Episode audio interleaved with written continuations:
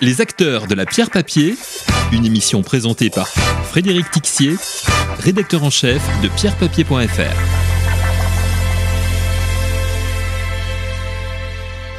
Et je reçois aujourd'hui euh, Steven Perron. Steven Perron, vous êtes le président de Foncière Magellan, une société de gestion indépendante que vous avez fondée en 2010.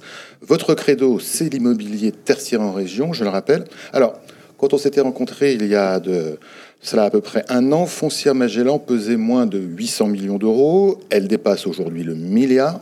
La crise sanitaire, ça n'a visiblement pas stoppé votre élan. Bonjour Frédéric. Euh, bah, écoutez, non, la crise sanitaire n'a effectivement pas stoppé notre élan. Euh, depuis l'année dernière, quand on s'était croisé, euh, nous étions effectivement à peu près 800 millions d'actifs sous gestion. On a développé un certain nombre de véhicules d'investissement depuis et on a continué très clairement sur cette lancée de développement de nouveaux produits, produits de niche qui répondent, je l'espère, à un certain nombre de demandes d'investisseurs. Alors, quels investissements vous avez réalisés pendant la crise pendant le confinement et après? Alors, pendant, la, pendant le confinement, euh, nous avons réalisé un peu plus de 60 millions d'acquisitions. Euh, acquisitions qui ont été faites euh, à distance, euh, masquées. voilà, donc on a, on a, on a réalisé quatre, quatre acquisitions, notamment, notamment des parcs d'activités, immeubles de bureaux, tertiaires également, région parisienne et puis dans le sud de la France.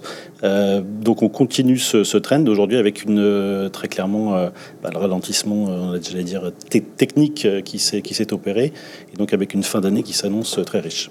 Alors, euh, Foncière Magellan, on l'a dit, est majoritairement positionné sur des actifs en région. Déjà, avant la crise sanitaire, l'investissement régional relevait la tête.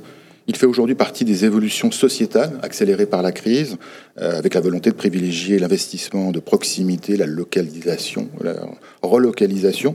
Euh, bon, même si effectivement les, euh, les, transactions ont un peu baissé sur ce créneau, comment, comment vous l'observez cette tendance au quotidien?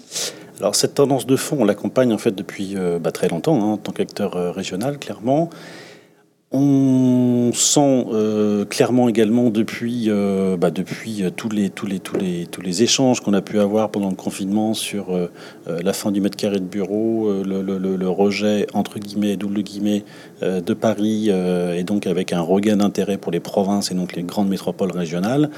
Les métropoles régionales confirment très clairement leur dynamique, qu'elle soit euh, démographique, avec euh, effectivement un certain nombre de Parisiens qui peuvent euh, avoir envie d'avoir un petit peu plus d'air dans, des grandes métropoles qui vont leur offrir clairement tous les services et puis une qualité de vie également supplémentaire, complémentaire. Donc aujourd'hui, cette dynamique-là, on l'accompagne toujours en étant un acteur de terrain dans nos différentes, différentes régions. On est implanté sur Nantes, Paris, Lyon, Strasbourg, bientôt Bordeaux également. Donc on est au plus près des promoteurs, des développeurs, des SEM, donc des collectivités locales. Et donc notre métier, bah, c'est d'accompagner en amont très clairement euh, tous ces projets euh, renouveau urbains euh, pour lesquels on se positionne et aujourd'hui avec pas mal de succès. Est-ce que le développement du télétravail, c'est un phénomène essentiellement parisien ou est-ce qu'on le retrouve dans les grandes villes régionales? Aussi marqué en tout cas. Alors le télétravail, on a beaucoup glosé hein, sur le télétravail pendant le confinement. On a vu beaucoup, beaucoup, beaucoup d'articles. On continue aujourd'hui encore à à en lire un certain nombre. Le télétravail, il existait avant euh, le confinement, il faut le rappeler quand même. Il n'était pas institutionnalisé comme il l'est aujourd'hui. Euh, le télétravail aujourd'hui, ça reste, ça devient finalement un, mode de travail plus institutionnel et plus ancré. Euh, aujourd'hui, nombre d'entreprises, grandes entreprises, font le choix effectivement d'instaurer un à deux jours de télétravail par semaine. Et on a vu quand même, à contrario aussi, le souhait très clairement des salariés de revenir au travail, sur le lieu de travail qui reste le lieu très clairement de la stratégie, de la dynamique, de l'identité de la société. Donc ce n'est pas la fin du mètre carré de bureau, clairement. Euh, et donc, nous, on est vraiment dans cette, dans cette optique.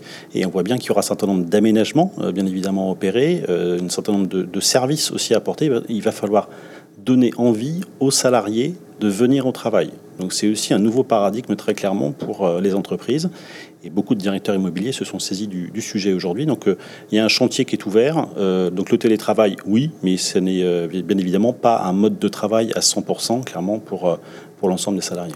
Alors, il y a une autre tendance qui a été exacerbée par la crise, c'est donc tout ce qui est investissement immobilier durable. Oui. Vous avez lancé il y a quelques mois un fonds dédié à la rénovation et à la, restructuration des bâtiments obsolètes. Alors quel a été euh, l'accueil des investisseurs à ce fonds et est-ce que vous avez déjà réalisé des opérations? Alors ce, ce fonds l'a lancé euh, effectivement avant le, avant, le, avant le confinement.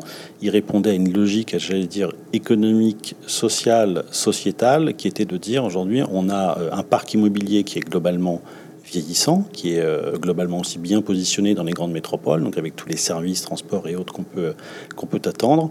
Et donc on a lancé ce FPCI euh, Immoval 2019, effectivement, dans cette logique qui est d'acheter des actifs immobiliers obsolètes pour les faire euh, finalement devenir mieux et, en fin de compte avoir aujourd'hui des labellisations en termes de, de, de confort, de qualité de vie au travail et normes environnementales bien sûr. Vous avez levé combien sur ce fonds déjà? On a un objectif de 30 millions de collectes et on en a aujourd'hui à peu près de 12-13 millions d'euros aujourd'hui, euh, donc avec un effet de levier de, de, de l'ordre de 60-70%, donc avec un fonds avec une taille cible de 100 millions. Alors l'actualité, donc ça, ça rentre à dire dans cette actualité, c'est euh, le label ISR qui est enfin sorti et qui s'applique au, au, domaine de l'immobilier. Euh, vous avez d'ailleurs annoncé un second semestre 2020 placé sous le signe de l'ISR pour Foncière Magellan. C'est quoi votre vision de l'ISR alors l'ISR aujourd'hui, euh, l'ISR c'est un, grand, grand, grand sujet. Euh, L'ISR c'est euh, allier finalement le, le, un investissement avec donner du sens à son investissement. Donc il peut avoir aussi beaucoup de marketing autour de, cette, de ce label. On l'attendait tous, je pense tous les acteurs immobiliers l'attendaient avec beaucoup d'impatience. Donc il est, il est sorti le 23 au 24 juillet. Aujourd'hui, clairement, c'est positionner en fin de compte les actifs dans une logique qui se veut socialement responsable. Euh, ça sous-entend beaucoup, beaucoup de beaucoup d'éléments. Et euh, l'idée, ça va être de matérialiser finalement et concrétiser tout ça par des critères très précis, qu'on fait aujourd'hui depuis quelques, quelques mois maintenant. Alors justement, vous avez plusieurs fonds. Quels sont ceux pour lesquels vous allez demander la labellisation? Alors, plusieurs fonds. Euh, le, FPCI dont je, parlais précédemment euh, va effectivement euh, prétendre à ce, ce label. Nous avons également la, foncière des praticiens également qui prétend également à son label puisque nous concentrons en fin de compte une, partie, des ressources à trois associations et fondations que nous avons sélectionnées. Et puis bah, les OPCI aujourd'hui sur lesquels nous travaillons en, région ont, ont vocation clairement à acheter des immeubles qui soient aux dernières normes environnementales, mais pas uniquement, et donc de travailler également sur des actifs qui peuvent être aujourd'hui obsolètes et qu'on va progressivement augmenter, repositionner finalement dans le marché. Un label, c'est toujours très technique. Quels sont en fait les points de détail qui rendent l'obtention de ce label éventuellement compliquée? Alors ce label aujourd'hui, ce qui est compliqué, c'est déjà que un, c'est nouveau, euh, et donc on a une certaine, une certaine, j'allais dire, euh, pas forcément compréhension parfaite aujourd'hui de ce qui va être demandé. Les, certificateurs aujourd'hui vont s'attacher finalement à, deux, euh, enfin il y a à peu près huit indicateurs, dont quatre qui seront obligatoires, deux indicateurs obligatoires qui sont dans le domaine de l'environnement, un indicateur obligatoire dans le domaine social qui sera à choisir parmi deux, deux thématiques suivantes, à savoir mobilité et santé et confort des occupants, et un autre indicateur obligatoire qui sera dans celui de la gouvernance et notamment dans le choix des prestataires qui seront euh, sévèrement sélectionnés. Mais vous concrètement, dans le, sur quel sujet particulier vous pensez avoir le plus de difficultés à obtenir le label? Euh, le, le, sujet de la gouvernance et le choix des prestataires ne devrait pas être très compliqué. Euh, Aujourd'hui, sur la question de la mobilité, euh, c'est également euh, quelque chose qui a une thématique qui est très clairement tout à fait contrôlable, j'allais dire, et mesurable. Et dans l'environnement, dans l'environnement, à savoir l'énergie, l'émission de gaz à effet de serre également sur un bâtiment, ça se mesure clairement. Donc aujourd'hui, ça va être dans la capacité finalement à suivre et à analyser ces critères tout au long de la durée de vie des actifs et du fonds. La difficulté est plutôt dans l'outil finalement de reporting qu'on va pouvoir créer, développer ce quoi on s'attache aujourd'hui chez, chez Foncière Magellan. Un grand chantier en cours. Donc je vois qu'on revient sur la, la SCPI que vous avez évoqué, foncière des praticiens. Euh, où est-ce qu'elle en est en termes de développement? Est-ce que vous tiendrez l'objectif d'un taux de distribution de 5,10% en 2020 alors, on tiendra, oui, effectivement, ce taux de distribution de 5,10% en 2020. Effectivement, il sera tenu. Euh, Aujourd'hui, la foncière des praticiens, euh, bah, qui a remporté d'ailleurs euh, cette semaine, euh, la semaine dernière, hein, le prix euh, de la pierre papier euh, catégorie espoir. Donc c'est bien parce que ça nous, ça nous rajeunit, j'allais dire. C'est surtout un encouragement finalement sur un, une SCPI qui est assez différenciante et différenciée clairement sur le marché. donc la, la, thématique effectivement santé qui est très porteur et qui répond aussi à une thématique clairement ISR aussi qui est le maillage territorial finalement médical aujourd'hui à ce à quoi on va s'employer via euh, l'acquisition en fin de compte de maisons médicales, maisons de consultation autour des cliniques et partout, euh, partout en France. Alors, donc 5-10 en 2020 confirmé. Globalement, aujourd'hui, bah, le monde de l'immobilier euh, collectif est en pleine évolution. Euh, le nombre de sociétés de gestion qui se créent ne s'est pas tari malgré la crise, c'est plutôt positif. Mmh. Euh, vous-même, vous avez des projets de développement, j'imagine, et peut-être des projets de développement externe. et si oui, sur quel type de cible? Alors, le, monde des sociétés de gestion ne s'est pas tari, non. Il y, a, même eu plusieurs sociétés de gestion qui se sont dernièrement créées. Nous, aujourd'hui, après 10 ans de croissance organique euh, qui nous a amené aujourd'hui euh, là où on en est, euh, clairement, on a ressenti le besoin effectivement de procéder à des acquisitions de la croissance externe. Ce à quoi nous nous sommes employés, et le confinement a d'ailleurs été très, très, très, j'allais dire, prolifique sur le, sur le sujet. et donc, on, annoncera fin octobre effectivement une prise de participation dans une autre société de gestion qui va nous permettre de développer finalement notre typologie d'actifs. Et il y a d'autres sujets qui sont également en cours. Donc, on on est très clairement effectivement positionné en croissance externe et en, également en architecture ouverte aussi, comme on a toujours fonctionné avec d'autres sociétés. Bon, on reviendra sur le sujet quand ça sera officiel. Une dernière question, juste pour euh, évoquer euh, les impacts de la crise sur les rendements et la valorisation des actifs. Est-ce que les actifs, les bureaux en région sont plus touchés ou quels sont les actifs les plus touchés aujourd'hui? Alors, les actifs les plus touchés aujourd'hui sont clairement les actifs qui, étaient, euh, qui sont aujourd'hui en blanc, c'est-à-dire sans locataire.